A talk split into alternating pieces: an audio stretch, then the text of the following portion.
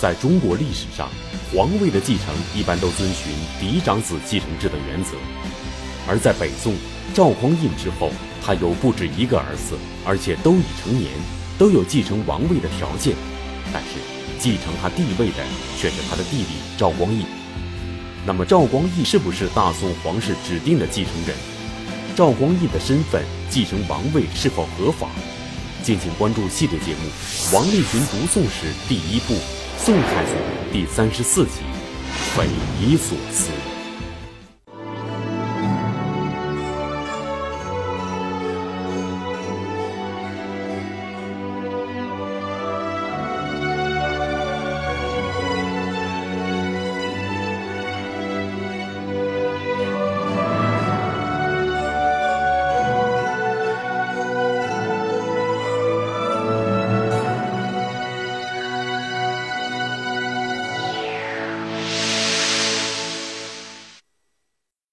不管后世的人们如何非议宋太宗赵光义继承帝位的合法性，公元九百七十六年，赵光义还是成为了大宋王朝的第二任皇帝。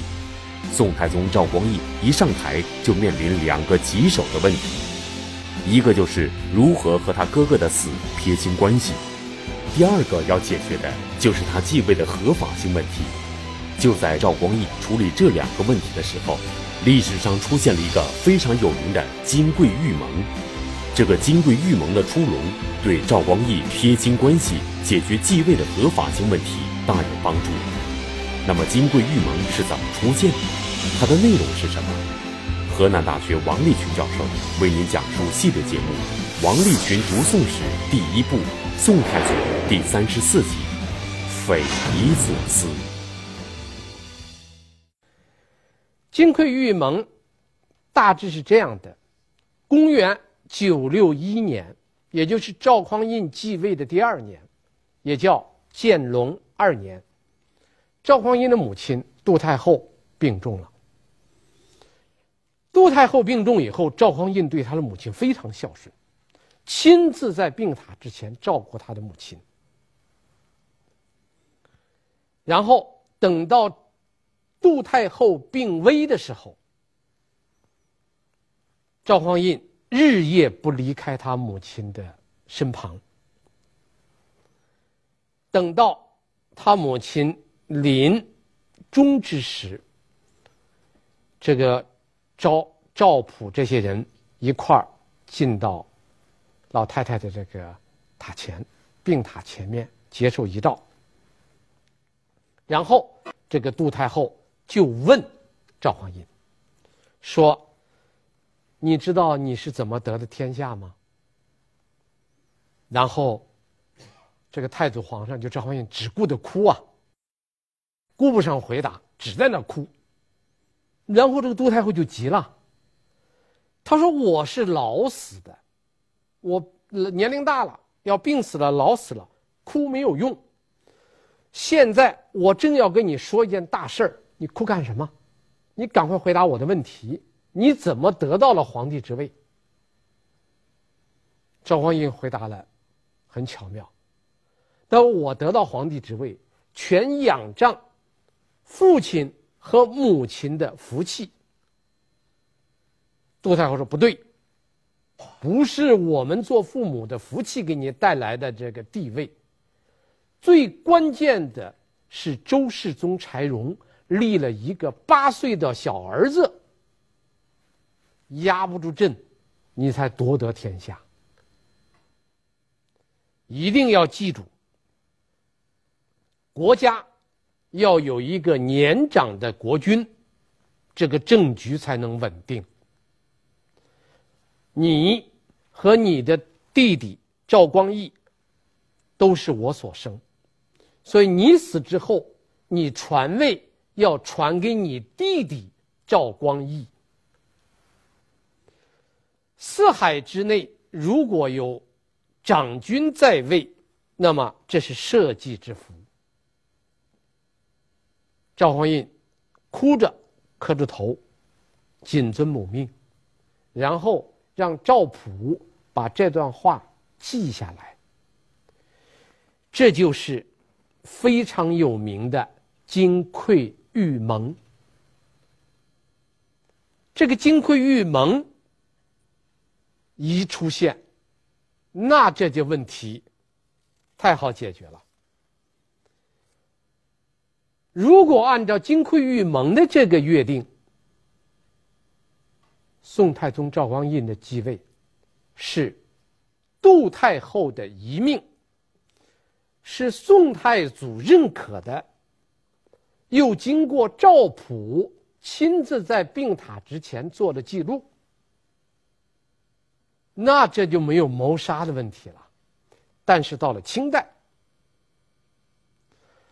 清代有一个重要的文学流派叫杨胡派，杨胡派的代表作家叫运镜。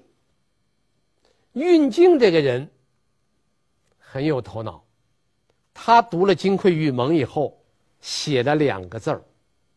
叫世说，什么叫世说啊？伪说。特别是，他认为这个杜太后在临死之前不可能做出这么周到的安排。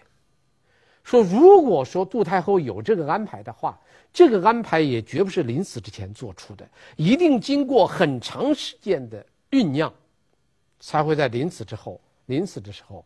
有这么一个安排，所以从清代杨胡派运镜对金匮玉盟提出责难以后，史学家开始对金匮玉盟对他审视了。当人们带着怀疑的眼光再去读金匮玉盟的时候，就发现它存在着许多疑点。第一，杜太后怎么能够预先知道？赵匡胤临死的时候传位的是个幼子呢。杜太后死的时候，赵匡胤多大呢？杜太后死的时候，赵匡胤是三十五岁。他的弟弟赵光义比他小一旬，也就是他弟弟是二十三岁。赵匡胤的长子又比他弟弟小了一旬，是十一岁。他还有一个小儿子，就是那个赵德芳，比那个赵德昭小八岁。这时候赵德芳是三岁。如果说这个十二岁、三岁，这个叫幼子，这是可以说得过去的。但是杜太后死的时候，赵光胤才三十五岁啊。三十五岁的儿子，你们这个当当娘的肯定不会说你马上要死了啊，你那儿子一个才。一个十二，一个才三三岁，不能传位给他们。哪个当娘的不会说这个话？也不可能说这么个话。他不可能预知三十五岁。大家知道，这个男人三十五岁的时候，那正是壮盛之年呐。翻过来到五十三岁的时候，他还壮得像头牛一样的。别说那三十五了，你怎么不可能三十五岁都不可能死啊？实际上，等到赵匡胤死的时候，赵匡胤多大了？五十岁，他弟弟比他小一旬，多大呢？三十八岁，是盛爷爷的长子赵德昭，又比他弟弟小一旬，多大了？二十六。那么比二十六再小八岁的他那个小儿子十八岁，你看他两个儿子，一个二十六，一个十八，都不能说为幼子了，都已经长大了，都可以继位大统了。那杜太后怎么能临死之前有这么个交代呢？这第一个大家的疑问就出来了。第二，太宗继位的时候为什么不公布金匮玉盟呢？你哥哥死的是五十，你的两个侄子，是吧？一个二十六，一个十八，都可以继位。你当弟弟的去继承帝位了，肯定会引起很多人的怀疑。解除人们怀疑的最好的办法，就是把你老娘的遗诏公布出来，不就行了吗？干嘛不公布啊？有没有啊？有了，公布一下，把大家所有的疑问都解决了吗？为什么不公布？第三，为什么在太宗继位五年之后才公布这个遗诏？这很奇怪。是他继位以后，到了九八一年。由一个罢了宰相职位的赵普公布了这个金匮玉盟。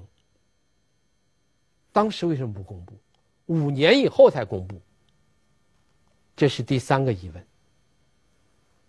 第三个疑问，第四，为什么和金匮玉盟的这件事有关的一系列的事件，都是在秘密进行的了？比如说，有金匮玉盟，当时叫赵普做了记录，然后说太祖赵匡胤就让一个宫人，啊，就让一个宫女把它密藏起来了。然后五年以后，赵普呢秘密上书。所有这些事件都是在秘密进行的，有那么个保密的必要性吗？这是第四，第五，金匮之盟记载的史源可疑，这个史料来源可疑。我们看这个金匮玉盟的时候，我们发现，在这个国史，也就是《太祖实录》的新旧。两个版本中间不一样，在我们今天看到的这个《续资治通编》记载的时候，李涛在记载这件事的时候加了一句话。记载金匮玉盟的时候，李涛加了一个小注，这个小注非常重要。李涛这样记载：旧录无事事，那就是说，原来记载这件事的国史。没有记载这个金匮玉盟这件事儿，那言外之意，旧录没有这个事儿，新录有。新录是怎么来的呢？旧路写好叫赵光义来看，赵光义不满意，说拿回去重修。修了还不满意，再修。修着修着就出来了。所以李涛他看到了旧路，他也看到了新路，所以。他加了一句话：“旧路无是事，事就是此，这旧路无此事。”那这个史料来源其实就成问题。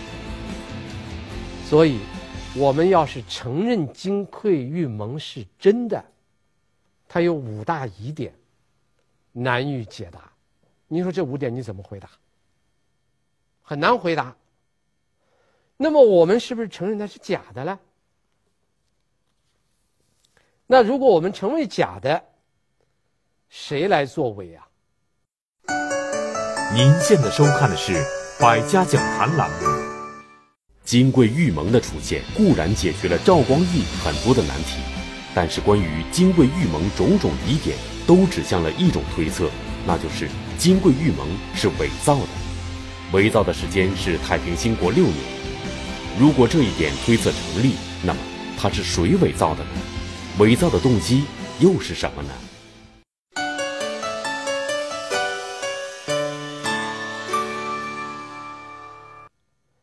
这个金匮玉盟，后来说是赵普当时在杜太后病榻前做了记录，五年也在太宗继位五年以后，由赵普上了一个密奏，在这个密奏中间公布了金匮玉盟。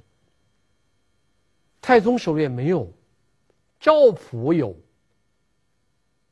那很多人猜疑说这个金匮玉盟是假的，谁造的假呢？赵普。赵普是造假的人。那么赵普有没有造假的动机？啊，赵普有没有造假的动机？首先我们来看，赵普有，有造假的动机，为什么呢？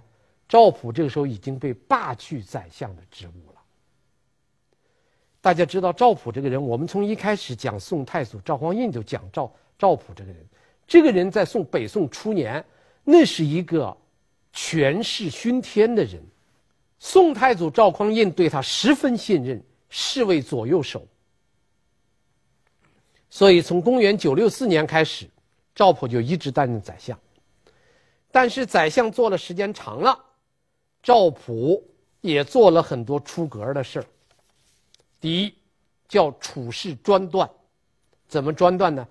大臣上了奏折，只要不合赵普的意，赵普就把奏折烧了。你看，大臣给皇帝打的报告，写了奏章，过宰相的手，宰相一看不合他的意，一把火就烧了，皇帝根本看不到。这宰相够厉害了。第二，排斥异己，赵匡胤看中了一个人，这个人是礼部尚书窦仪。赵匡胤想重用这个人做宰相，结果赵普知道以后，先提拔了另外来两个宰副宰相，紧跟着联合了一帮人一块说窦仪的坏话，生生把这事给搅黄了。这叫排斥异己。第三，嫉贤妒能，这个人被排斥的，但是这个太祖赵匡胤又看中了一个人，这个人是谁呢？这个人是右谏议大夫冯赞，就认为冯赞这个人办事很给力，想提拔他。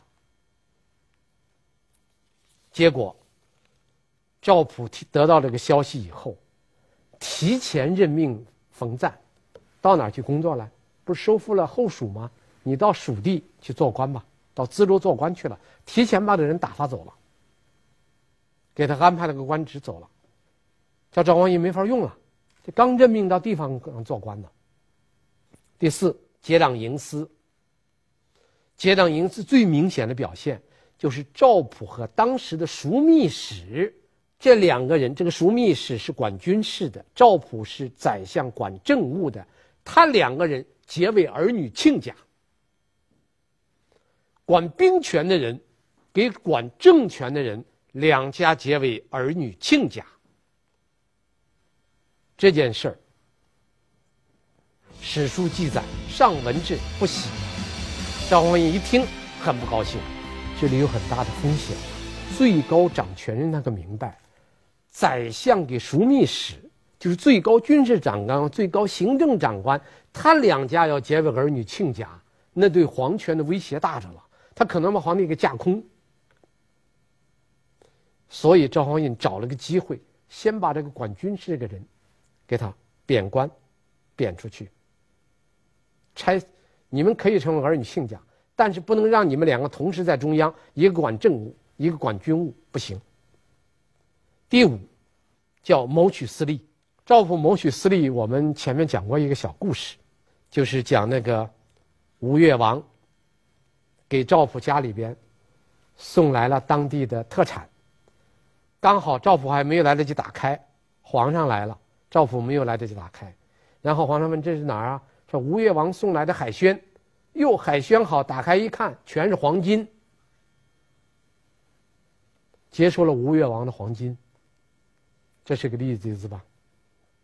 另外，贩运木材，身为宰相的人，跑到陕西砍伐那个大树，然后把那个树顺着河漂下来，运到京城。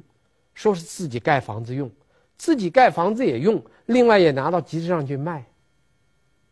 当宰相的，贩卖国家禁止贩运的木料，宰相去卖木料，私自贩运，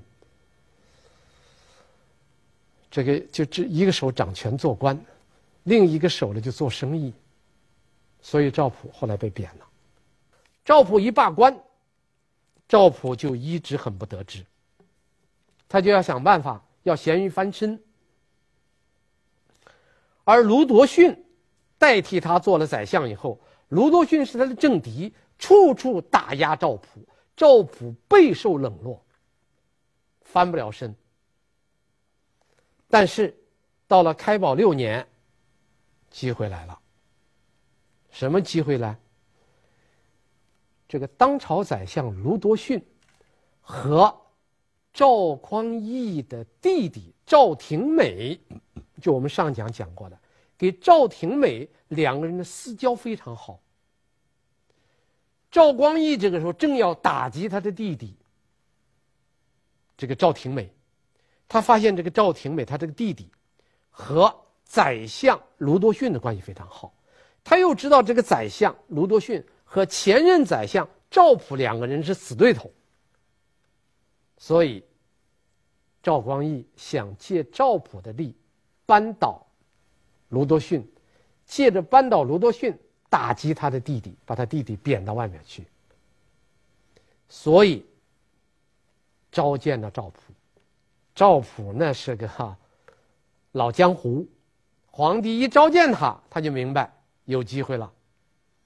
见到皇上以后，说了关键的八个字：“愿备书读，以察奸变。”书是中书，轴是轴心。什么叫书读啊？宰相赵普的回答非常简单：你让我来当宰相，我帮助你把这事儿给摆平。翻成白话就这个意思。所以赵普在给皇上谈完话以后，回去当天晚上就给皇帝写了一个奏章，在这个奏章中间就写到了金匮玉盟。金匮玉盟就这样出笼了。当朝皇帝要打击他的弟弟赵廷美，赵普要打击自己的政敌卢多逊，两个人各有一个打击的目标，两个人结成统一战线。皇帝一召见他，他发觉是机会，立即连夜写了个奏章。奏章一上去，好了。赵光义一看，龙颜大悦，立即召见赵普。见了赵普以后，讲了一段非常精彩的话。这段话这样说：“人谁无过？朕不待五十，已尽至四十九之非。”这话什么意思？人谁没有过错啊？我虽然还不到五十岁，但是我应知道，我四十九岁以前做的事儿全错了。我过去对你处理的不够妥当，这样吧，你回来吧，当宰相。赵普的一封奏章上来了一个金匮玉盟，紧跟着把卢多逊打下去，赵普重新当宰相。赵普一当宰相，就打击卢多逊，说卢多逊给赵廷美勾结，然后赵光义就借着这打击他弟弟赵廷美。然后是这一连串的打击，最后导致他弟弟抑郁症、抑郁寡欢而死。您现在收看的是《百家讲坛》栏目。许多学者都认为，炮制金匮之盟的主要人物就是赵普。赵普编造遗诏的目的是为了投靠太宗，恢复相权，报复政敌。赵光义与赵普为了各自的目标走到一起。金匮玉盟是两人政治勾结而伪造的赝品。经过这样的逻辑分析，似乎已经看到了历史的真相。但是，事实真的如此简单吗？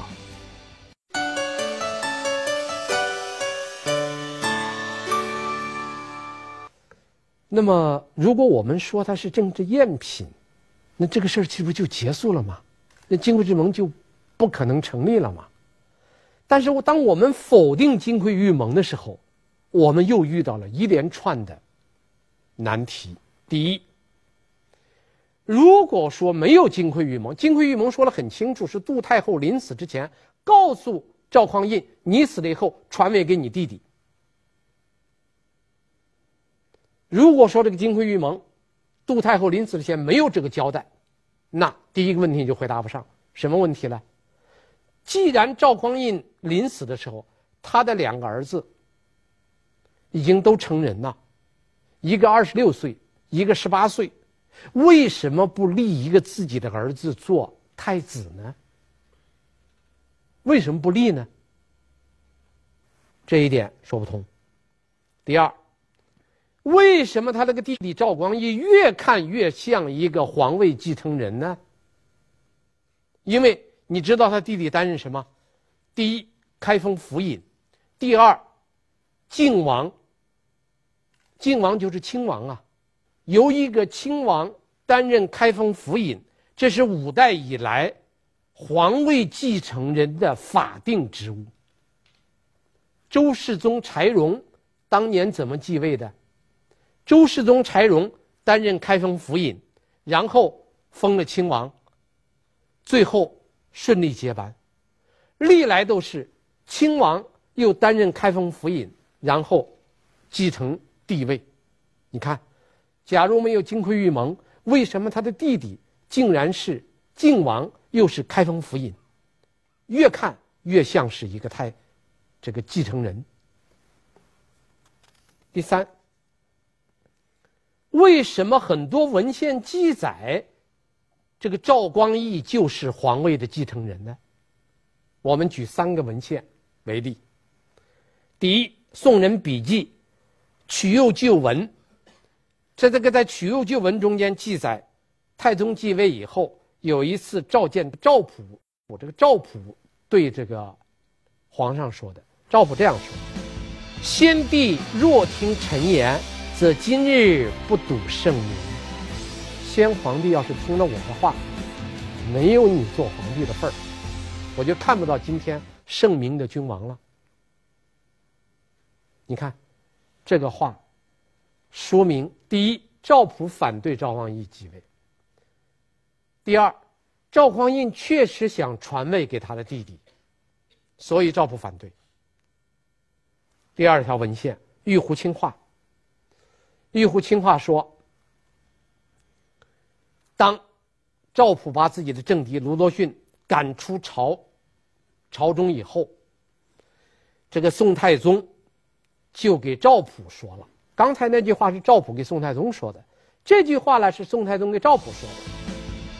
朕己欲诛卿，我好多次都想杀了你，把他的政敌赶走，任命他做了宰相，然后说多这这我多少次都想杀了你，为什么？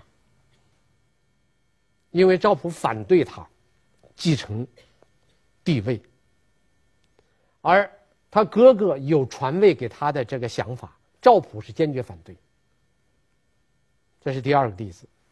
第三个，《丁进公谈录》又记载，赵光义继位以后，对前任宰相吴卢多逊无意中说漏嘴了，说了一句话。若赵普在中书，朕已不得此位。假如赵普一直在这做了宰相，我当不了皇帝。这就说明什么？说明赵普跟赵光义两个人有矛盾，也说明赵匡胤确实想传位给他弟弟。假如赵普在位的话，他当不上。第四，宋太祖为什么不听赵普的劝阻呢？假如没有金匮玉盟，基本上赵匡胤对赵普的话是言听计从，只是到了后期赵普腐败的时候，专权腐败的时候，赵匡胤才恼了，把他的官给罢了。在这之前，对他是言听计从的。为什么在继承人的问题上始终就不听他的呢？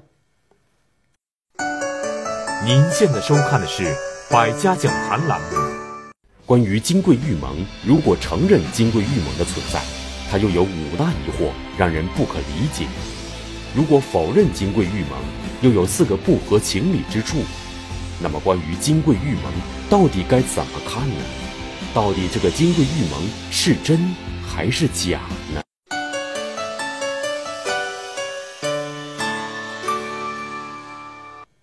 们可以这样说。金匮玉盟叫以真以假，有真的成分，也有假的成分。那么哪是真的，哪是假的呢？我们先说杜太后。杜太后她那个临终说的要传位给长君，不要传传位给你弟弟，不要传位给你的儿子，这话有没有道理呢？这跟杜太后的经历有关。杜太后亲自经历过五代十国这个局面，这五代十国这个时间。这个皇帝换的非常快，平均的一个皇帝在位时间不超过四年，最长的皇帝在位时间就是十年，一般的平均不到四年。这皇帝像走马灯一样的换，所以杜太后讲那个传位长君的话是有他的道理的。这老太太看到了那么多东西，她讲了一番话是有道理的。那么。我们为什么说这个宋太宗继位时候不拿出来这什么东西？为什么呢？老太太是个口头遗言，是个口述的，没有记录，所以宋太宗苦于拿不出来。明明是说好传位给他的，但他就是拿不出证据来，因为老太太临死前就口述了，没有记录。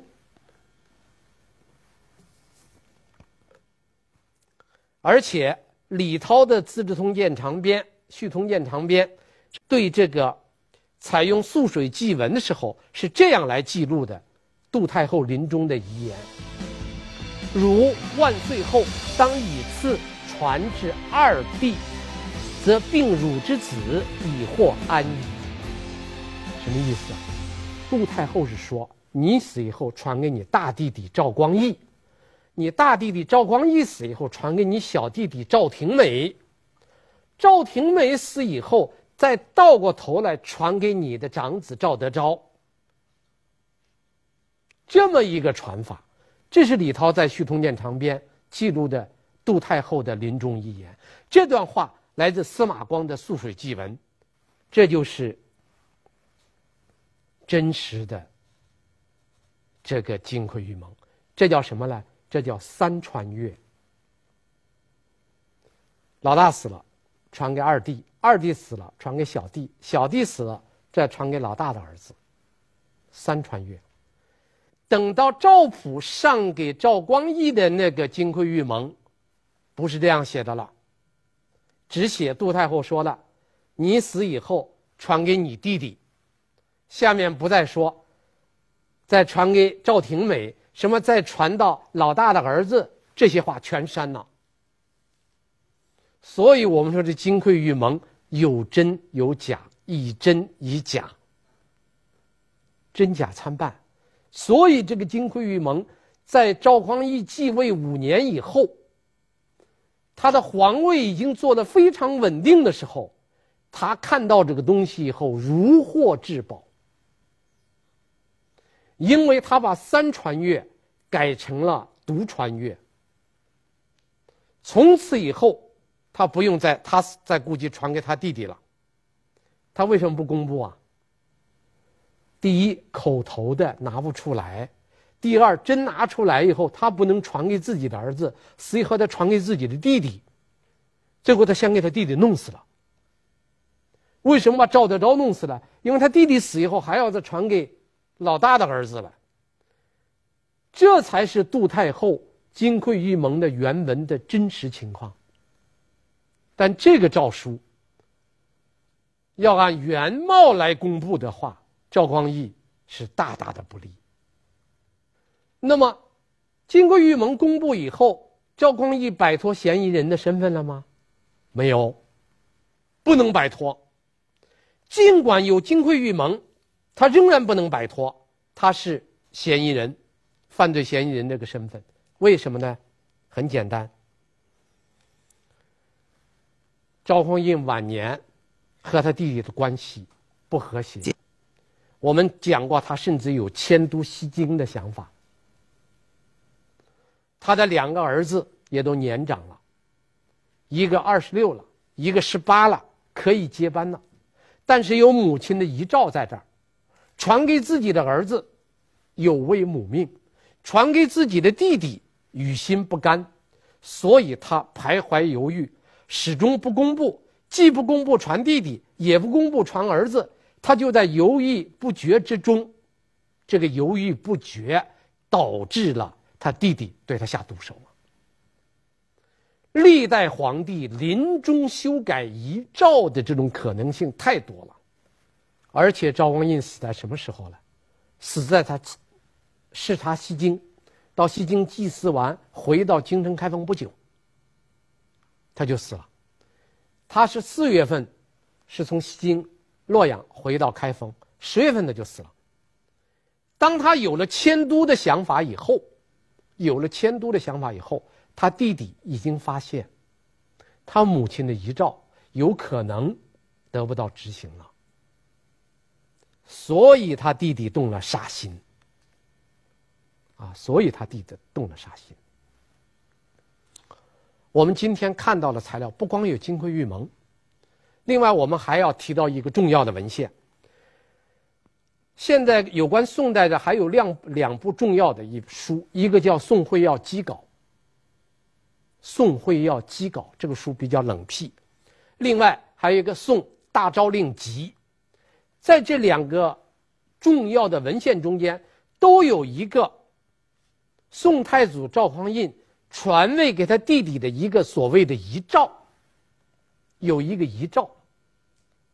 啊，这个遗诏的原文我们不读了，明确的说明要把自己的位置传给他弟弟。这个这个遗诏，过去的研究者很多人没有发现，最近几十年，研究者发现。在宋代文献中间发现的赵匡胤传位赵匡胤的遗诏。赵匡胤真正被谋害的原因是由于他的迟疑不决。他真是决定执行母命的话，他应当昭告天下，传位给他的弟弟赵光义。如果他真是昭告天下传位其弟的话，那么赵光义就没有。再杀他哥哥的理由了。正因为他犹豫不决，在弟弟给儿子，在母命和自己的心愿之间徘徊犹豫，让赵光义感到了危急，所以赵匡胤才动了杀机，这才有了抚生烛影。当然，我们所有讲的这一切。都有猜测的成分。